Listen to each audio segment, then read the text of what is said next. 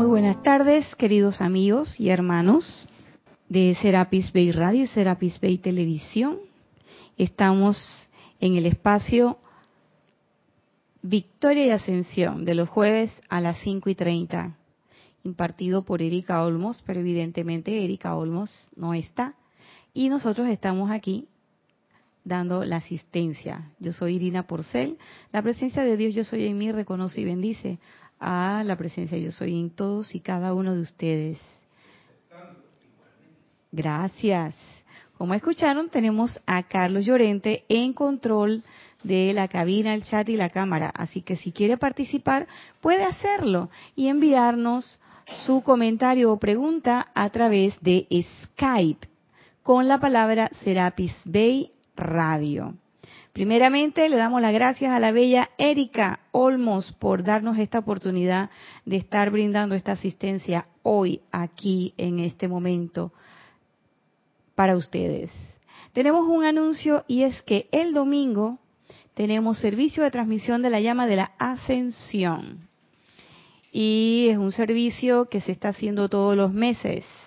Así que para aquellos que quieran participar con nosotros en esta actividad de vida, lo pueden hacer. Solamente tienen que contactarse a través de la internet o si, eh, si estás eh, fuera de, Panamá o en otro lugar o lo que fuere. Y vamos a estar eh, iniciando transmisión alrededor de las 8 y 45 el servicio de la llama comienza puntual a las 9 de la mañana, pero 5 o 10 minutos antes, alrededor de las 8.50, empiezan los comentarios iniciales, la introducción al servicio de transmisión de la llama. Es menester que tengan su libro de transmisión de la llama de la ascensión. A ver, ¿qué más? No, no tenemos ningún otro, otro patrocinador. Así que los esperamos si tienen a bien acompañarnos. Bueno, para el día de hoy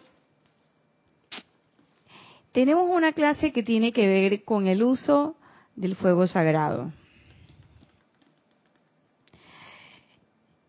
Yo estaba pensando seriamente, digo, bueno, ¿qué le llevo a la amada eh, Victoria de Ascensión, ese espacio tan especial de la querida Erika?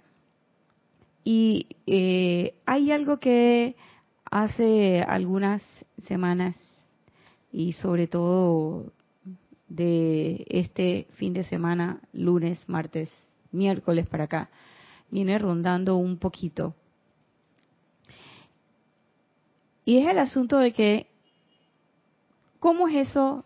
¿Cómo funciona eso del fuego violeta? Nosotros una cosa es la idea que tenemos del fuego violeta y otra cosa es lo que realmente el fuego violeta es. Pero, ¿cómo se da esa mecánica cuando yo invoco y cuando yo pido esa transmutación? Eh, y yo soy de las que en muchas ocasiones he dicho, no, porque yo sí quiero decir, yo soy la espada azul de la amada Astrea y tal y tal y tal y tal.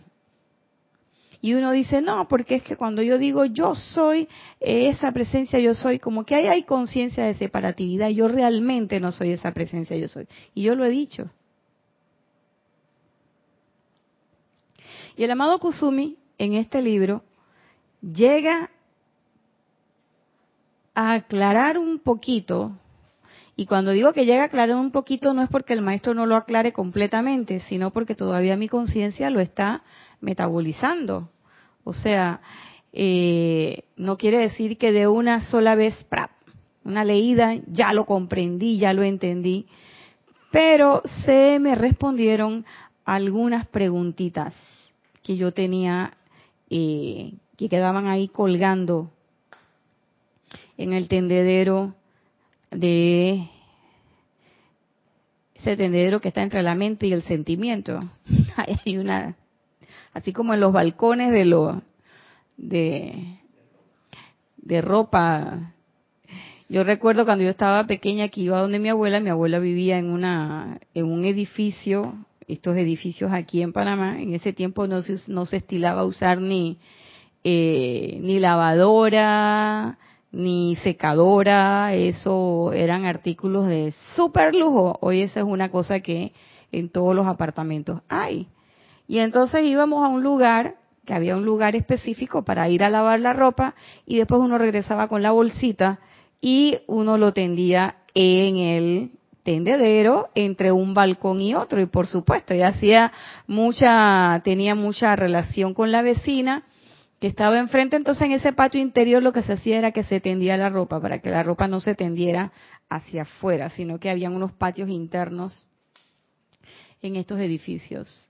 Y entonces eso hacía como una conexión y yo veía que de alguna manera había una conexión muy especial entre este apartamento y aquel apartamento que estaba ahí. Entonces había una conexión entre esos dos puntos.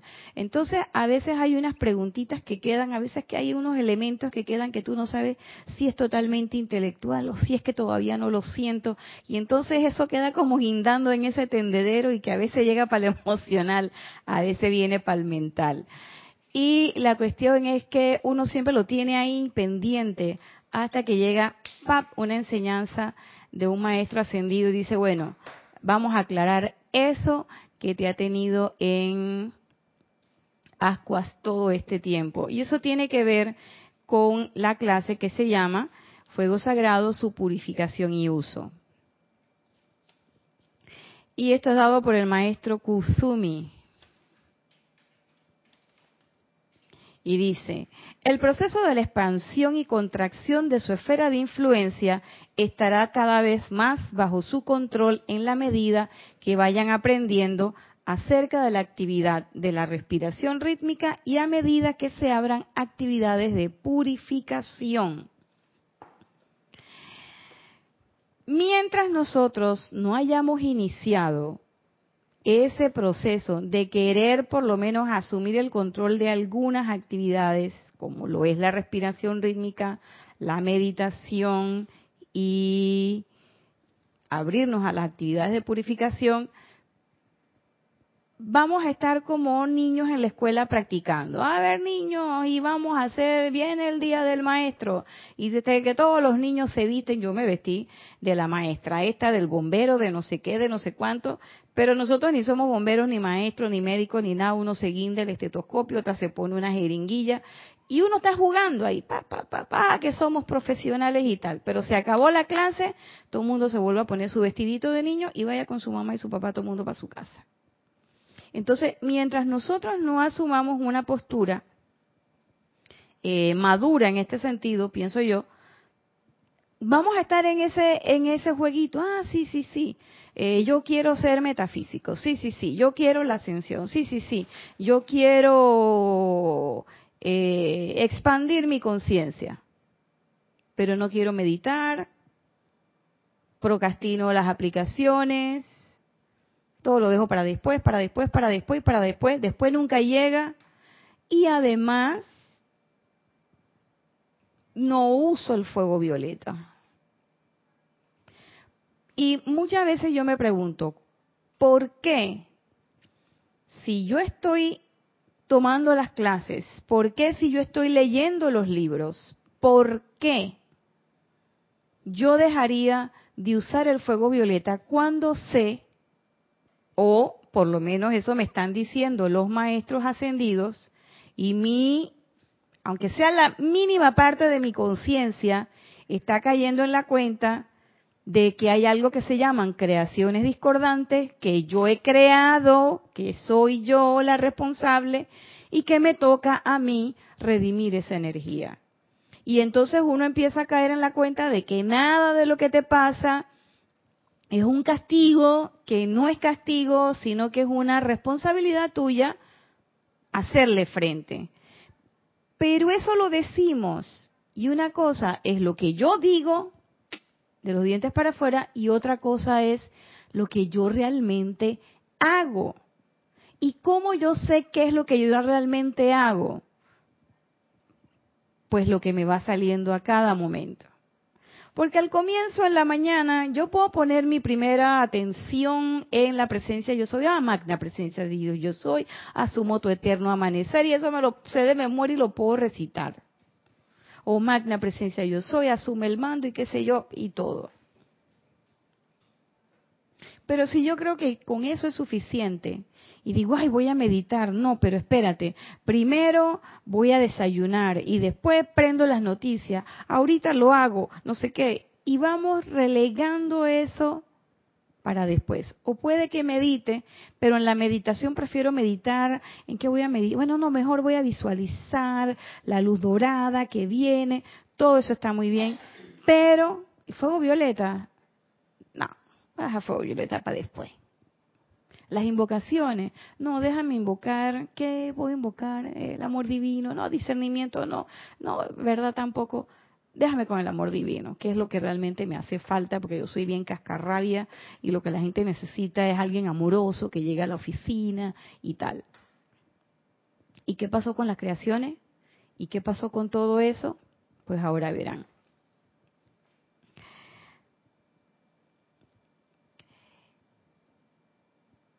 Decía, la expansión y contracción de su esfera de influencia estará cada vez más bajo el control de la medida que vayan aprendiendo la actividad de la respiración rítmica a medida que se abran a las actividades de purificación, las cuales están más concentradas hoy en el ámbito psíquico y astral en los cuerpos de la humanidad. ¿Y por qué los ámbitos psíquico y astral? Primero porque ese es el cuerpo que se ha hipertrofiado. De hecho, el planeta, nosotros somos reflejo también del cuerpo astral del planeta, que es 80% agua, nuestro cuerpo es 80% agua. Y los maestros ahora nos dicen que este es una, un momentum en que nosotros tenemos que trabajar muy de cerca con ese cuerpo emocional, educándolo y disciplinándolo. ¿Por qué? Porque lo hemos dejado mucho tiempo al garete.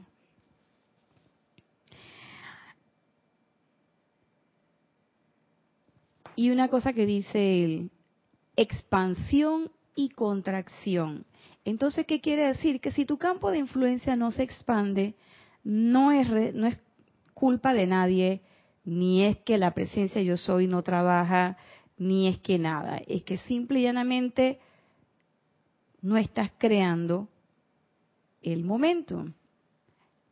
Y ahora, fíjense que, qué cosa, ¿no? Yo venía pensando en eso y cuando nos encontramos aquí con el cabinero, lo primero que me dice, ah, estás haciendo el momento. Y yo dije, ¿qué cosa? Porque yo venía pensando en eso. Y he, estado pensando en eso todo este tiempo.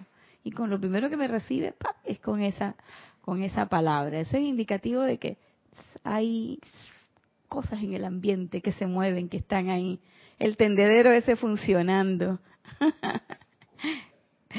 sí, entonces dice, al cuerpo que al tiempo que estos cuerpos internos son abiertos a los poderes concentrados del círculo y la espada de llama de la amada Astrea, de las ilimitadas legiones de espadas de llama azul del amado Miguel y todas las actividades purificadoras del séptimo rayo y la llama de la misericordia, se desaloja de los vehículos y alma del hombre la cubierta astral que lo envuelve, y la cual ha estado incrustada allí durante muchas, pero muchas eras. Cuando nosotros invocamos los poderes del fuego sagrado, eso va a hacer que para poder que esa luz se expanda y para poder que ese ámbito aumente, para poder que ese Cristo, seamos ese sol verdadero, debe romperse un pequeño cascarón en el que nosotros hemos envuelto al Cristo, que son nuestras creaciones. Y yo veo que el cascarón no es tan duro como yo pensaba. Yo antes decía que era una cubierta de piedra que estaba alrededor y que había que echarle mucha llama. Esa es una creación mental mía. Esa es la idea que yo tengo. Pero eso no es lo que dicen los maestros. Lo que dicen los maestros es que en la medida que usted lo use, todo eso se va a disolver de alguna manera, ¿no? Dicen ellos aquí, se va a desalojar. ¿Y por qué se va a desalojar? Por una cosa muy sencilla. Si llega luz, toda la sombra y todo lo que no era luz, pues se va. Te llega un cuarto oscuro, está apagado, prende la luz, ¿qué hace? se ilumina todo esto. Y entonces, no es que la cosa ¡paf! estalló y que eso. No, simplemente es un acto, como dicen los maestros, práctico y natural. Usted prende la luz, se hizo la luz. Así de sencillo. Y se ilumina todo. Y si usted no quiere prender la luz, pues se queda oscura. Y hay quien a oscura le va bien, o él cree que le va bien. Yo no me voy a poner a calificar aquí esto. Y nadie puede decir que, hoy que Irina dijo que si tú no prendes. No, yo no estoy diciendo eso. Porque hay gente que cuando llega a su casa le gusta que la cosa esté en penumbra, que si su lamparita, que no sé. Cada cual tiene su estilo y su forma. Lo cierto es que cuando usted invoca el fuego sagrado en su acepción purificadora, ese fuego va a purificar. Y como el fuego va a purificar, él llega y dice, permiso, permiso, y se va metiendo y se va metiendo y va ocupando los espacios. Y lo demás, como dicen los maestros, es desalojado. Pero, ¿qué pasa? ¿A dónde va ese desalojamiento? Ya van a ver. A medida que esa sustancia es desalojada, a medida que los cuerpos emocional, mental, etérico y físico, y esto me impactó, comienzan a vomitar, por así decirlo, la sustancia que ha estado solidificada en, a través y alrededor de ellos a lo largo de las edades,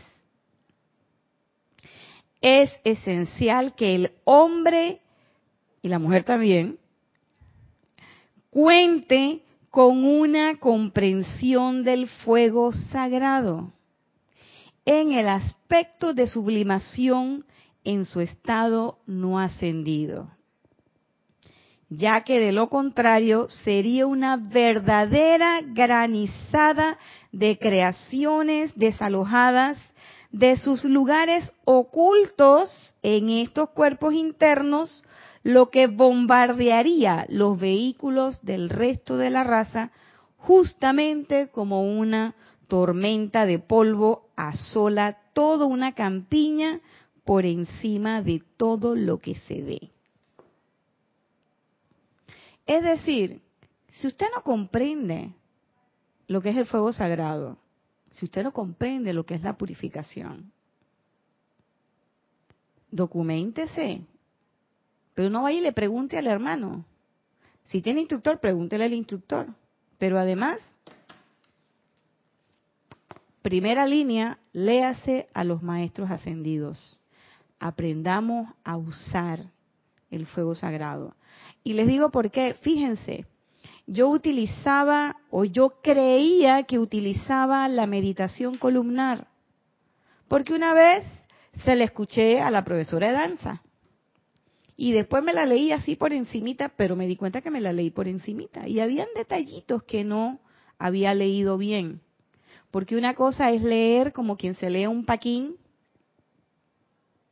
una revista o un periódico y otra cosa es leer a los maestros ascendidos. Y yo caí en la cuenta de eso cuando aquí una vez, estando Jorge todavía con nosotros, hablamos por primera vez de los estadios de conciencia, de los niveles de conciencia y tal, y yo veía cómo se iba manejando las cosas y me tocó después a mí haber leído un documento, un discurso de los maestros, haber leído esa enseñanza y haber sacado un extracto X y un año después estar discutiendo con Jorge ese mismo extracto y yo no caí en la cuenta de que ya yo eso lo había dado en una clase y que ya yo tenía otra visión en una conciencia superior. O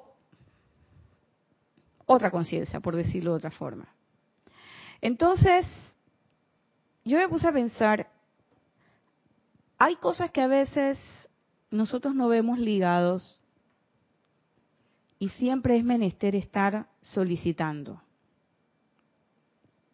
Y uno es el discernimiento. Y estar siempre solicitando que esa vertida del discernimiento se dé. ¿Para qué? Para poder comprender a profundidad o con claridad, cualquiera que ésta sea, qué es lo que yo voy a usar, por qué lo voy a usar, por qué lo voy a hacer. No es nada más porque quiero transmutar las cosas discordantes que yo he creado. Porque yo caí en la cuenta que mucho de ese deseo de transmutación era como de quitarme un peso de encima y de que se me quitara la sal y viniera la buena suerte. Porque así es como, así es como a veces vemos, hemos visto las cosas. Y entonces uno dice, bueno, para que me dejen de pasar cosas malas, entonces voy a usar el fuego violeta. Pero no lo estás usando con la conciencia adecuada, no estás comprendiendo el uso del fuego violeta. Y ahora lo vamos a ver más adelante. No estamos conscientes de lo que estamos haciendo y entonces estamos usando el fuego violeta y estamos limpiando, estamos prendiendo las luces de todos los cuartos y estamos desalojando un poco de vecinos que estaban allá adentro. Y esos vecinos, como ya hay luz, van a regresar porque, porque ellos también quieren ser luz. Entonces, todas esas, todas esas cositas te van a empezar a pasar. Y eso cuando uno dice que, chuleta, pero es que ya la vida, Carlos, yo desde que empecé a usar fuego violeta, más vainas me están pasando. Esto no puede ser. Algo yo estoy haciendo mal. Y a veces uno, ¿qué hace? Uno se va al libro, lee otra vez el decreto, dice que no, lo que pasa es que no lo estoy visualizando. No, lo que pasa es que no lo estoy diciendo y estoy en esa conciencia de separatividad. Entonces, entonces uno empieza a inventar vainas, digo yo. No, porque lo que pasa es que eh, el chakra, el chakra, no me sale, espérate, voy a hacer las, voy a hacer las, prácticas, los ejercicios que me enseñó Carlos Llorente. No, hombre, es que, ¿qué me falta? ¿Qué me falta? Poder de la atención, no sé qué. Entonces, ¿y eso qué es? Eso es el intelecto racionalizando un evento que no comprendemos. Un evento sobre el cual no hemos discernido. ¿Por qué? Porque en ese momento lo único que yo siento es que me aprieta el zapato. Y yo quiero que el zapato me quede. Pero no he caído en la cuenta que yo soy siete y el zapato es seis y medio. Ese zapato jamás me va a quedar. Y entonces, ¿qué es lo que tengo que hacer? Tengo que cambiar de zapato. Palabras más, palabras menos. Señores, tiene que cambiar de conciencia. Entonces, tengo que pasar, si yo quiero, por ejemplo, pasar de esa conciencia, de ese, de ese estado que uno dice, conchole, pero es que ando penando, mira cómo tengo los bolsillos, ¿ves? Vacío, estoy sin plata, la provisión no me llega. Si yo fuera escritora diría, chuzo, estoy seca, estoy en el desierto, la la inspiración no me llega. Si fuera compositor, clan, clan, clan, no paso del do, re, mi, yo quiero hacer algo y no me llega. Entonces, ¿qué tienes que hacer? Tienes que cambiar tu conciencia. Entonces, deja de pensar que no tienes plata y en vez de tener una conciencia de escasez, tienes una conciencia de opulencia. Y ustedes me van a decir, ah, pero eso es bien fácil. Claro que es fácil si te estoy diciendo que ya me pasó. Claro que es fácil. Y se lo estoy diciendo así porque es fácil venir aquí, ya, dar el discurso y la cosa y no sé qué. Pero lo cierto es que sí hay que hacer ese cambio de conciencia. Y cuando hacemos ese cambio de conciencia, pasar de la limitación a la opulencia, te van a traquear las muelas. Las cordales se te van a enredar. Pero nosotros no queremos que eso pase. Yo quiero que todo sea ¿Cómo es que decía Jorge? Espérate, él tenía una frase muy característica. Ah, ya me acordé. Que no me duela, doctor. Jorge siempre decía, que no me duela. Porque la gente decía, porque es que el ser humano quiere eso. Entonces queremos anestesia. ¿Eh? Y a veces el dolor es mínimo, te lo puedes aguantar. Porque el dolor es un aviso. Las cosas están ahí y entonces, ok, ay, ahora me empezaron, Oye, ¿qué parte de fuego violeta no entendiste? Entonces, además todas esas cosas las desalojamos y nosotros además, porque esa es otra, ¿no? Saca y quita, saca todo. Saca, saca, saca, saca. ¿Y a dónde va esa energía? Esa energía es nuestra. Entonces la mandamos para todos lados. Esa energía es nuestra. Entonces cuando viene y yo le tiro la puerta a ese pobre electrón que viene a tocar la puerta y que quién tú eres. Y yo soy tu hijo. No, no, no, no, yo tengo un hijo tan feo. Y él me muestra su, su zapatito, así como en la película Toy Story. Yo siempre pongo ese ejemplo porque me encantó cuando Buzz Lightyear, que estaba todo perdido, no sabía quién era, y Goody, el vaquero, levanta la suela de su zapato y le dice, mira ahí que dice Andy, tú eres el juguete de Andy. Entonces así mismo hace el electrón, viene aquí, ¿qué dice? Ahí dice Irina. Y tú dices que no, no, no, ahí no dice Irina, ahí dice harina, ahí no dice Irina. No quieres reconocer que ese electrón es tuyo, y entonces el electrón vuelve a dar su vuelta por ahí y se va hasta que venga otro momento en que a través de otra situación vuelva y se presente la oportunidad de la purificación. Y esa es la razón por la que muchas veces estamos dando vuelta alrededor de algunos eventos y pensamos nosotros que esos eventos se repiten en nuestra vida, pero se repiten en nuestra vida por una razón. Porque todavía no hemos comprendido esa actividad.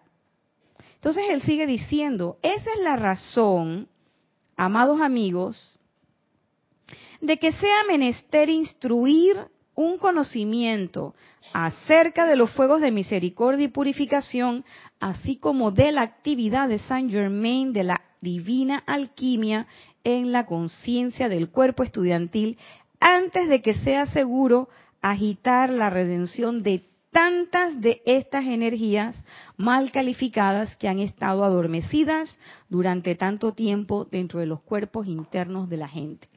Y esa es la razón por la que en muchos, si no en todos los libros, usted se encuentra, no uno, se encuentra dos, tres, cuatro, cinco discursos acerca del fuego sagrado acerca de cómo utilizar el fuego sagrado, de la importancia del uso rítmico del fuego sagrado, de la importancia de la, de la invocación. Y hay diferentes discursos, todos dirigidos a qué? A que nosotros comprendamos realmente el uso del fuego de misericordia y purificación, que comprendamos realmente cuál es la actividad del amado Maestro Ascendido San Germain, que nos dio y que nos brindó a todos nosotros con la calificación de su ser.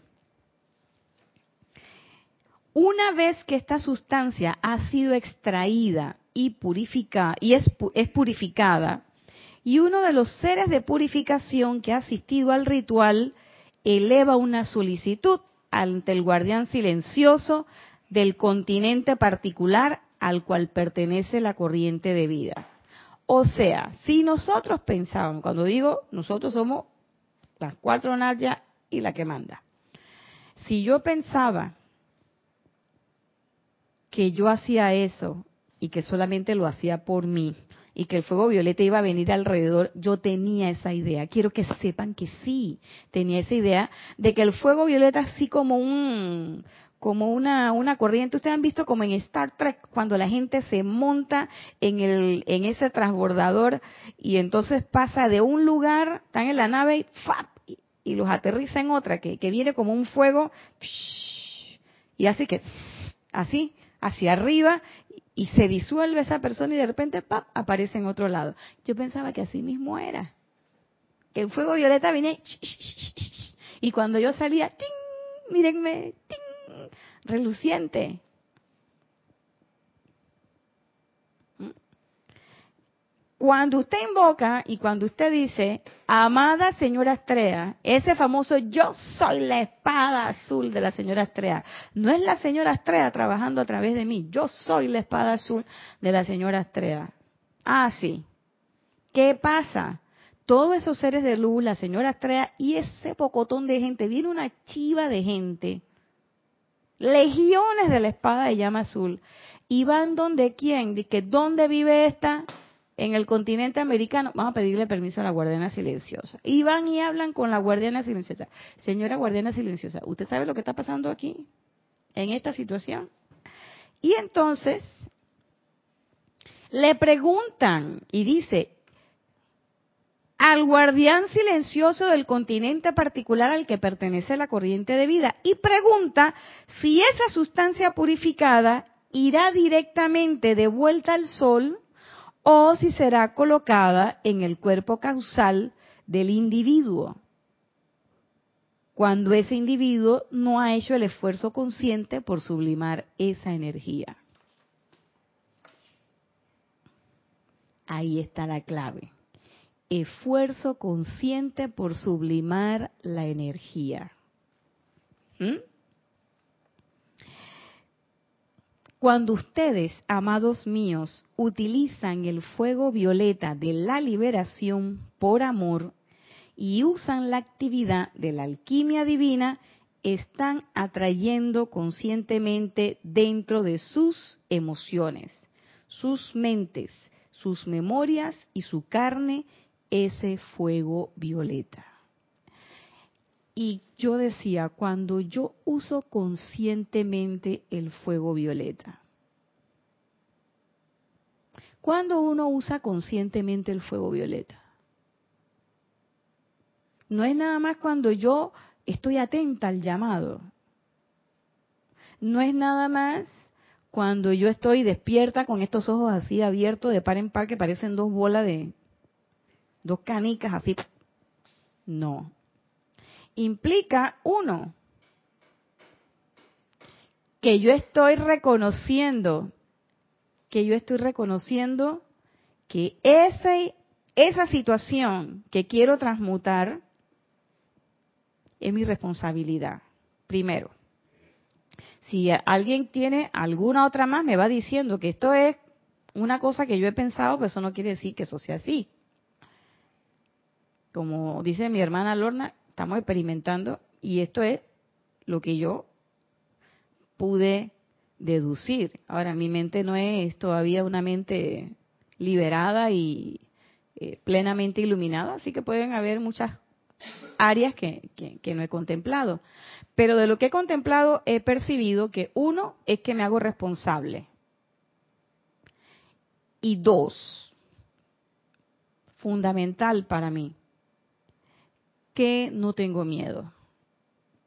¿Y no tengo miedo de qué? No tengo miedo de invocar el fuego, no tengo miedo de las consecuencias. Y la situación por la que estoy invocando el fuego violeta no me causa aprensión ni miedo.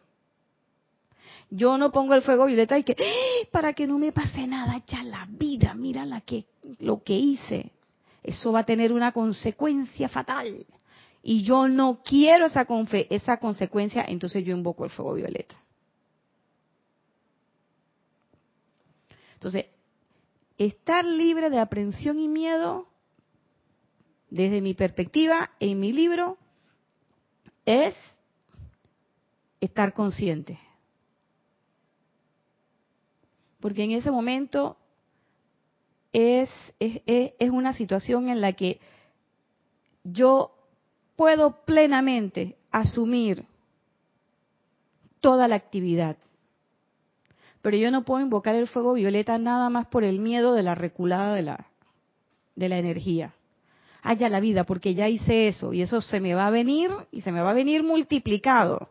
Entonces, para que no se me venga multiplicado, yo voy a hacer el fuego violeta. No quiere decir que el fuego violeta no funciona. Ustedes ahora van a ver lo que pasa.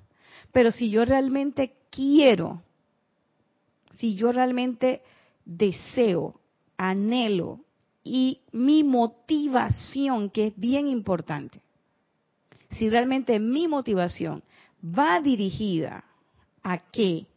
Va dirigida a liberar una situación que a todas luces no solamente me va a amarrar a mí, sino que va a amarrar a todo un grupo o a una persona o a dos personas o a tres personas o va a amarrar a una serie de elementos en una eh, en una situación discordante y que yo simple y llanamente quiero liberar. Quiero liberar liberarme a mí y liberar todas esas ataduras. Pero no por miedo no por miedo, no por aprensión, no por temor. Así que ya tenemos responsabilidad, ausencia de miedo. Lo otro es que tampoco uso el, eh, cuando soy consciente del uso del fuego violeta, soy consciente de que esa energía que estoy usando del fuego sagrado va a trabajar a través de mí. Y que la forma en que puede trabajar de la mejor manera es abriéndome y dándole paso. Entonces, no puedo calificar, no me puedo meter de por medio, porque entonces ahí no estoy siendo consciente del uso del fuego violeta, aunque yo esté consciente. ¿Mm? Y cuarto, cuando uno usa el fuego violeta conscientemente, lo percibo yo,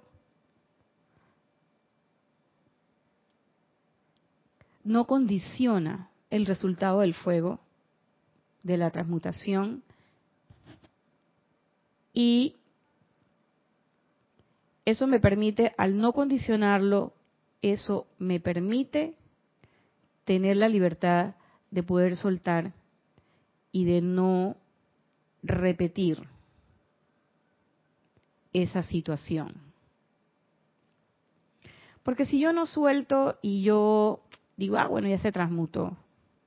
Pero vuelvo y repito la misma actividad, vuelvo y repito la misma actitud y tengo esa actividad repetitiva. Ahí no va a haber transmutación. Porque eso no es como un jabón, así como un, uno de esos jabones con lo que usted limpia la grasa de las ollas. Ay, se volvió a ensuciar y yo la vuelvo a limpiar. Ahí eh, de eso no se trata. Porque esa energía que usted limpia viene y debe, o sea, no se va a quedar en el aire, vaya ahí esperando que no, esa energía se va a utilizar. Y se requiere entonces que usted use su discernimiento y usted tenga esa posibilidad, ¿sabes qué? Ya, esta actitud no la vuelvo a repetir, yo la suelto. Y lo último, que no es lo último, pero es bien importante también, es que usted tenga un deseo importante con relación a esa, actitud. En la era cristiana eso le llamaban, ¿cómo es que le llamaban a eso? Eh, no, el acto de contrición, no, el acto de contrición era lo que te decía el cura que hicieras para que el evento, dije, el pecado se solucionara el acto de contrición era eso, pero es una actitud de una actitud real de no querer volver a repetir eso. ¿Ah? Dolor de corazón, dice Carlos. Eso es lo que decía el Maestro Jesús cada vez que hacía eh, sus famosos milagros. Él iba y le decía a la gente, anda de y no peques más. ¿Eh? Es decir, hey, por supuesto que el Maestro Jesús no decía, hey, pero esto eso era como diciendo, ella te resolví aquí, mira que te ayude y qué sé yo, pero anda, ve y haz las cosas bien. ¿Eh? Haz las cosas bien. Entonces, en ese sentido, no recuerdo cómo es la palabra que, se usaba en el, en, eh, en la en, este, en esta cosa, pero bueno, lo importante es que usted haga la conciencia y que usted tenga un deseo real de cambio, un deseo real de cambio, porque ahí es donde entonces empieza a funcionar el asunto, ahí es donde realmente nos hacemos conscientes. ¿Por qué? Porque yo no permito, o sea, yo no me hago eco de las cosas externas me pueden estar diciendo lo que sea. Perro frito o pescado frito. Y yo respondo de una forma armoniosa. Pero si yo tengo que estar haciendo fuego violeta todo el tiempo, por la misma causa, en la misma forma y a veces en colores distintos, tú dices, yo no he aprendido la lección yo realmente no soy consciente o yo realmente estoy en la actitud de los niños, vestida de médico, niña de kinder, con un estetoscopio y con, con una jeringuilla atrás de la gente. Quiero que sepan que a mí eso me pasó.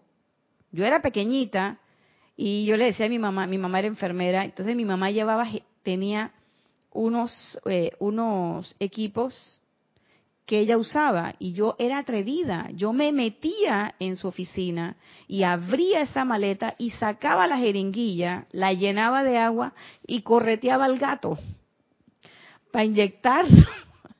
Y entonces el gato me salía huyendo y, la, y, mi papá decía, pero yo no entiendo ese, por qué esa niña, y era que el gato salía corriendo, pero cuando él me veía con la jeringuilla, él decía, viene la loca que me va a inyectar.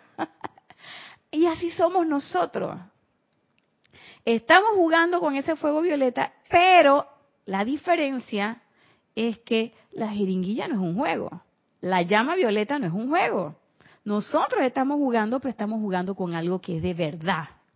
A ver, Carlos. Tenemos la ayudita de Valentina de la Vega, ah. que dice, ¿es propósito de la enmienda? Ay, gracias, Valentina. Propósito de enmienda. Dios te bendice. Gracias, esa era la palabra. El propósito de enmienda, exacto, que, es lo que... también se suma a ello este banderito que estaba en la onda, diciendo propósito de la enmienda. Gracias, de corazón. Gracias, Esté y, y, Valentina. Ese es lo bueno del Sangam, de la unidad y de el trabajo grupal. Cuando no te sale a ti, por ahí alguien te lo sopla, porque el, para eso estamos. Es así, es ese propósito de enmienda. Y eso es lo que tiene que hacernos a nosotros cambiar. Porque si no, como les dije, vamos a estar como los niños jugando. Aquí el asunto es que así como yo estaba jugando, dije a la enfermera, yo iba con una jeringuilla de verdad y entonces el gato me salía huyendo. Y así estamos nosotros. Estamos trabajando con el fuego sagrado que es de verdad. Yo no lo veo, yo no, no lo toco, pero él está actuando. Entonces, si es de verdad y está actuando, mi actitud y mi propósito de enmienda tiene que ser de verdad. No es de que, ah, bueno, pues si no me salió ahora, después me saldrá. Ya después veremos qué pasa. Después veremos qué pasa, no. Porque entonces después te surgen muchas cosas y nosotros no sabemos explicarla o venimos y entonces nos preguntamos, oye, pero ¿y por qué pasa esto? Porque estás jugando, porque estás jugando, porque tu deseo de cambio, tu motivación todavía no está clara, todavía tú piensas que tú puedes moverte por los recovecos de la vida sin que los maestros te vean, sin que los ángeles te perciban, sin que la presencia yo soy, si no te das cuenta que tú, para donde tú te metas, en el recoveco donde te metas, ahí está la presencia yo soy contigo. Y así como decía la hija de un, de un hermano, cuando estaba pequeña, y uno hablando así como, dice que hablaban y hablaban como si ella no estuviera, y la niña decía, estoy oyendo. Así mismo. Nosotros andamos por ahí y creemos que le podemos jugar eh, la pacheca, decimos aquí en Panamá, o jugarle la ronda, dirán en otros lados. Creemos que podemos distraer a la presencia y eso, eso no es posible. Entonces, si estamos trabajando con algo de verdad, como lo es la eh, llama violeta, el fuego sagrado, la llama de misericordia y purificación, si estamos trabajando en serio, entonces nuestro, nuestra motivación también tiene que ser de verdad y tiene que ser en serio.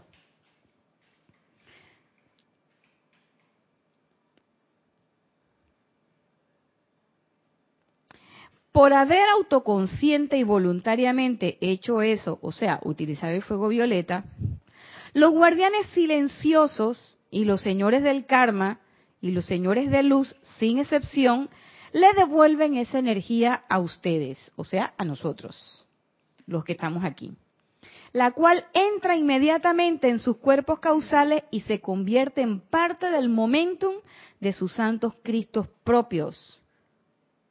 El momentum que sus santos Cristos propios utilizan para enviarla de vuelta a cualquiera de sus cuatro cuerpos inferiores que necesite mayor asistencia y ayuda en cualquier momento dado.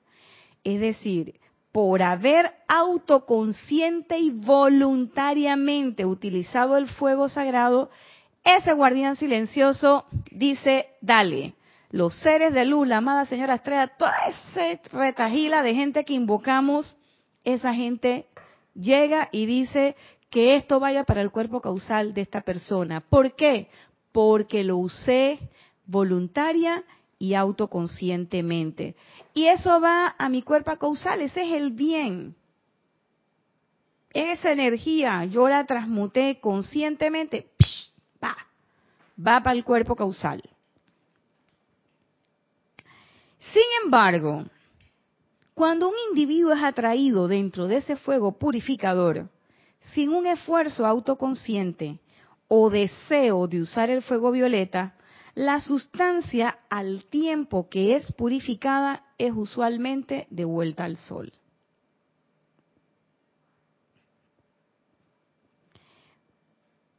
Sin esfuerzo autoconsciente o deseo de usar el fuego violeta. Y ahí fíjense que la palabra no es de que el intento, la intención es deseo. Por eso hablábamos de ese propósito de esa motivación. ¿Qué es lo que yo quiero al usar el fuego violeta? ¿Qué es lo que yo quiero en ese momento? No puede haber miedo y no puede haber juego. Tiene que ser en serio. ¿Mm? Y la ropa en el tendedero no puede quedarse a la mitad. O llega al otro balcón o llega a este balcón. Si llega para allá, el de allá la coge. Y si llega acá, la cojo yo. Pero no se puede quedar eternamente a la mitad del camino. Entonces, cuando usted es consciente, usted tiene un deseo claro. Pero no es un deseo y que yo lo que deseo es librarme de esta, como le dije, este saco de sal que tengo encima y quiero que todo me vaya bien. Eso es miedo, eso es temor, ahí hay aprensión. Eso es energía discordante. Entonces, no es que el fuego violeta no va a funcionar, claro que va a funcionar. Y va a agarrar toda esa energía, toda esa sustancia, y usualmente la devuelve al sol. Y dice, el sol luego se la da a algunos seres libres en Dios. A los amados Adquiel, Saint Germain o Arturos, cualquiera de los grandes en vez de concentrarla de vuelta como una concesión personal a la corriente de vida que la mal calificó, ya que ésta no ha hecho el esfuerzo consciente de puri para purificarla. Entonces,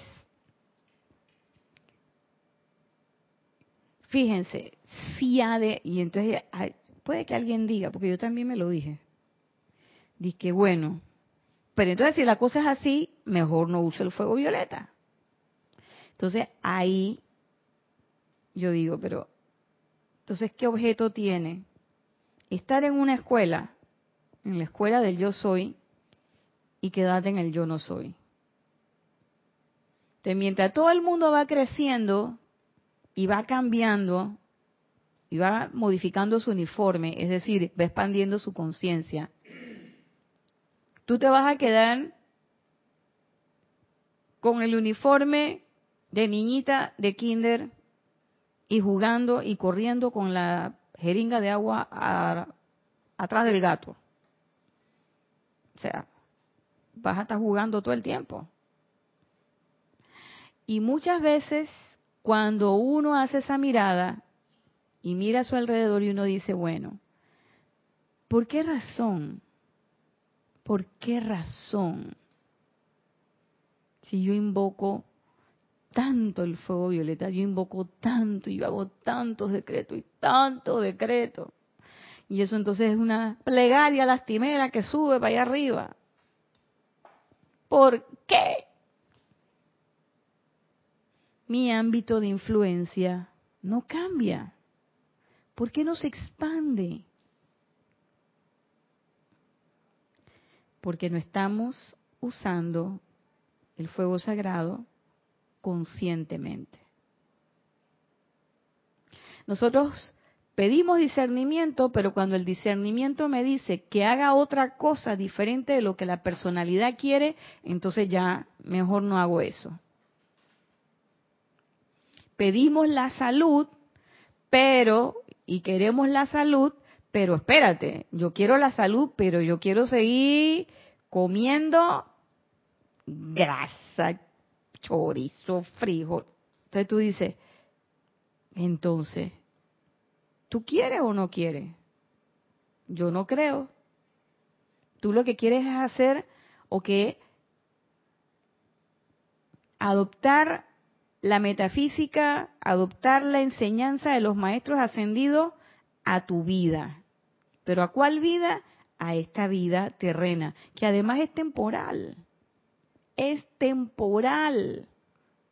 Y miren que a veces yo me pongo a pensar, digo, Irina, tú que has estado de cerca y ves la fragilidad del ser humano, porque nosotros los profesionales del campo de la salud trabajamos con la fragilidad del ser humano. Tú estás viendo cómo es eso, que esto no es permanente. Tienes esta oportunidad y todavía te vas a dar el lujo de meterle a la duda. Wow. Hay que tener una cuenta, hay que tener una cuenta energética bien grande, como un cheque, como un cheque al portador y sin la cifra. Sí, para hacer un mal gasto de energía de ese tipo. Eso a mí me, me paró los pelitos. A ver, Carlos, ¿tienes algo? Tenemos una pregunta Ay, madre. de Yamidei González, no sabía cómo se llama, de Panamá, quien está por allá. y dice así, Dios te bendice, Irina. Dios te bendice, Yami. A todos, hermanos. Es Yami, o sea, soy Yami. Yami. Al mencionar aprensión, ¿es como la duda o temor si funcionará o no la llama violeta? Pregunto. Sí, y la aprensión puede ser, Yami, eh, la aprensión puede ser sobre el uso del fuego violeta, sobre el resultado de esa de ese acto de, transmutación que vas a hacer, o puede ser incluso eh, a, a, mí me pasaba en algunos momentos y que si yo estaré haciendo bien esto, si yo, si eso es lo que yo realmente debería hacer, porque a veces uno dice que, pero si yo estoy cómoda así como estoy, la verdad es que no me va tan mal. ¿Por qué voy a usar el fuego violeta? Nada más porque los maestros dicen que hay que usarla. Nada más porque el instructor dice que hay que usarla. Pero si yo la verdad es que yo estoy cómoda con mi vida, entonces te entra como esa aprensión que tú tienes como esa pequeña duda y tú dices, bueno, y si yo la uso de esta manera, eso funcionará o no funcionará. Pero también la aprensión acompaña mucho al miedo, porque la aprensión va, es una sensación es una sensación eh, como inespecífica, es como la, la mensajera del miedo. Cuando tú tienes miedo, a veces uno ha identificado bien sus miedos y uno sabe, yo le tengo miedo a esto. Y tú sabes que cuando eso viene, a ti te va a dar la chiri, chiripiolca. Te va a dar el, chimi, como decimos aquí en Panamá, o haces el chiquichou, como usted le quiera llamar. Le da la cosa. Pero la aprensión a veces está, es como entre miedo y, y, está ahí. Tú sabes que cuando viene la aprensión, tú dices, por ahí atrás viene el otro. Donde ella llegó, quiere decir que viene el otro. Y a veces uno no sabe ni miedo a qué. Lo mejor que uno le puede pasar, y digo yo, lo mejor que uno le puede pasar es que usted vea su miedo y usted lo identifica y sabe que ese es. Usted puede trabajar sobre eso. Pero hay veces en que uno no sabe. Y entonces, ¿qué es lo que uno siente? uno siente las manifestaciones físicas del miedo. Sudoración, me pongo pálida, la piel se me pone fría, eh, eh, se me baja la presión, me empiezo a temblar, me da taquicardia o a veces me da, y yo me doy cuenta cuando es miedo, aunque no sepa, porque me da el dolorcito aquí, me da esa, esa, como decía mi abuelita, esa penita en la boca del estómago, aquí donde está ubicado el plexo solar, que además es donde está ahí el chakra que maneja todo lo del miedo, cuando está en su posición cóncava, en su, en su posición de recibir, recibir. Entonces, la aprensión, claro, que es un miedito. A veces yo digo que es un miedito más chiquito, porque no lo conozco, pero son formas que van y vienen entre una y otra, se entrelazan y siempre vienen una con la otra. Cuando ya usted conoce su miedo y usted sabe cuáles son las situaciones, entonces ya usted no tiene aprensión. Usted sabe que tiene miedo y sabe que tiene que enfrentar esa situación. Y entonces conscientemente va y lo, y lo hace, si es que lo quiere hacer. Hay personas que escapan, Yami. Hay personas que dicen, ¿sabes que Yo no quiero enfrentar eso, no estoy lista. Y hay personas que incluso dicen, ¡ay! Que venga la próxima vida. En esta, déjame gozarla. Y ya. ¿Quieres decir algo? sí que esto que está diciendo en realidad tiene que ver con una me recuerda una frase de Krishnamurti que decía cuando tienes eh, vamos a llamarlo temor a algo cuando lo realizas se te va el temor una palabra no o sea cuando tienes miedo a algo por ejemplo uno tiene miedo a meterse bajo el agua con cosa entonces tú lo haces y te das cuenta de que es una Tienes miedo a tirarte en avión. Digo yo porque tienes miedo, ¿no? Y esa tendrías una presión, ay, yo de ahí no me tiro tal. Pero tú te tiras y si dices, pues esto es lo mismo que caminar por la calle. Claro, tienes que tener un buen paracaídas, ¿no? Mira, hay miedos increíbles, Carlos. Hay miedos increíbles. Desde miedo a hablar en público, yo tuve ese miedo.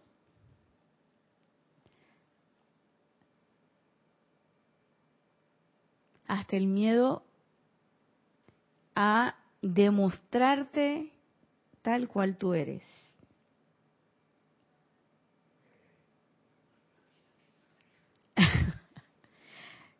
sí, porque cuando uno se uno se muestra tal cual uno es en el cuerpo físico, no estoy hablando de que, que voy a mostrarte mi presencia yo soy, no, sino cuando tú estás con la gente, porque a veces uno se pone, mire, a veces uno se entrampa con las palabras y nos ponemos a hablar y hacer tanto discurso, tanta cosa. Ya los discursos lo hicieron los maestros. Nosotros tenemos es que vernos a nosotros exactamente como somos y por ejemplo cuando tú vas a compartir con la gente, con tu pareja, con tu hijo. Yo, yo he conocido personas que padres e hijos, padres e hijas, no se conocen, el padre no sabe cómo es la hija, ni la hija sabe cómo es el padre, porque ninguno quiere mostrarse tal cual es. Tienen una programación, tienen una idea y eso es lo que presentan. Y eso lo único que implica, lo único que cuando uno conversa con ellos y hace el trabajo, que uno descubre? Que ambos tienen un miedo al rechazo. Es que si ella me ve como yo realmente soy, me va a perder el respeto, no me va a querer, etcétera, etcétera, etcétera. Y la hija igual, es que si mi papá sabe que yo hago esto, también pasa lo contrario, ¿no? Cuando la hija es como que muy abierta y muestra lo que es, entonces la gente dice que uno es irreverente. Esa soy yo. Porque yo con mi papá éramos como que así, muy tú a tú. Y cuando ya yo dije las cosas y me mostré, y bueno, aquí llegué yo adulta, ya esta soy, esta, llegué con mi diploma y mi cosa. Tienen seis años que no me vieron, señores, esto que ustedes ven aquí, esto es lo que hay. Con esto vamos a trabajar. ¿Qué me dijo la gente? Eres irreverente. Una hija no hace eso. Entonces yo dije, pero bueno, pero es para que me conozcan. Entonces hay veces en que yo he escuchado, yo escuchaba a mi papá que le decían, oye, porque mira que allá estaba la Irina, no sé qué, no sé qué. Y mi papá decía, esa no es mi hija. ¿Por qué? Porque él me conocía. Entonces, aquí se trata de ser conscientes y ser conscientes es conocerse, es saber que tengo que tener estos cinco aspectos, tengo que tener esa voluntad de querer cambiar. ¿Por qué? Porque simple y llanamente, si se trata de una escuela de autoconciencia, ¿qué hago yo haciendo uso del fuego sagrado inconscientemente? Entonces tengo que estarme constantemente preguntando. Y para terminar, él lo dice en eh, lo tienen letras mayúsculas, dice, las energías que ustedes conscientemente purifican se convierten inmediatamente en parte de su propio cuerpo causal.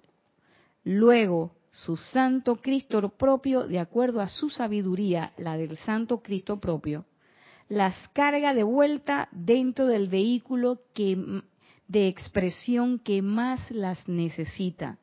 Por tanto, mis amados, entran ustedes bajo una dispensación específica de la ley cósmica. Entonces, ¿de qué se trata esto? Se trata de entender cada vez más qué es lo que estamos haciendo, de no hacer las cosas por repetición, de no hacer las cosas automáticamente, de no hacer las cosas por miedo, no hacer las cosas por temor o no hacer las cosas con una motivación diferente de la que realmente origina el llamado. ¿Y de qué manera nosotros podemos lograr eso? A través de esa atención siempre puesta en la presencia yo soy, mediante la actividad, como lo decía el maestro al inicio, de la práctica de esa presencia yo soy, respiración rítmica, meditación, invocaciones, aplicaciones, pero siempre poniendo atención, porque es fácil, es muy fácil dormirse cambiar de opinión y uno no haberse dado cuenta. Entonces, cuando eso pasa, tengamos la plena seguridad de que esa energía se va a devolver al sol, esa energía va a ser devuelta para que sea usada por otros seres de luz, el fuego violeta va a llegar y va a hacer su trabajo, pero para poder que se cree ese momentum que usted espera, para poder que ese pequeño ámbito de actuación se incremente, se amplíe y sobre todo para poder que llegue ese momento en que podamos decir yo soy aquí y yo soy allá, para que llegue ese momento en que yo realmente cuando yo diga yo soy invocando, es yo soy invocando de verdad.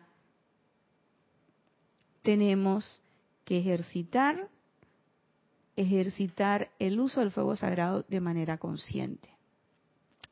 Bueno, hasta aquí llegó la clase de hoy. Le doy las gracias a todos los que se han conectado, a los que reportaron sintonía y a los que no también. A los que hicieron su comentario, Valentina de la Vega y Esteban Derito, y a los que no comentaron, también. Les deseo que pasen una excelente semana, que la magna presencia de Dios yo soy derrame a todos sus bendiciones en la manera en que ustedes así lo requieran. Así que antes de cerrar, solamente quería compartir con ustedes un decreto que ahora se perdió. Aquí está. Que está en la página, estábamos usando hoy boletines privados volumen 3 y este está en la página 148. Y el decreto dice así.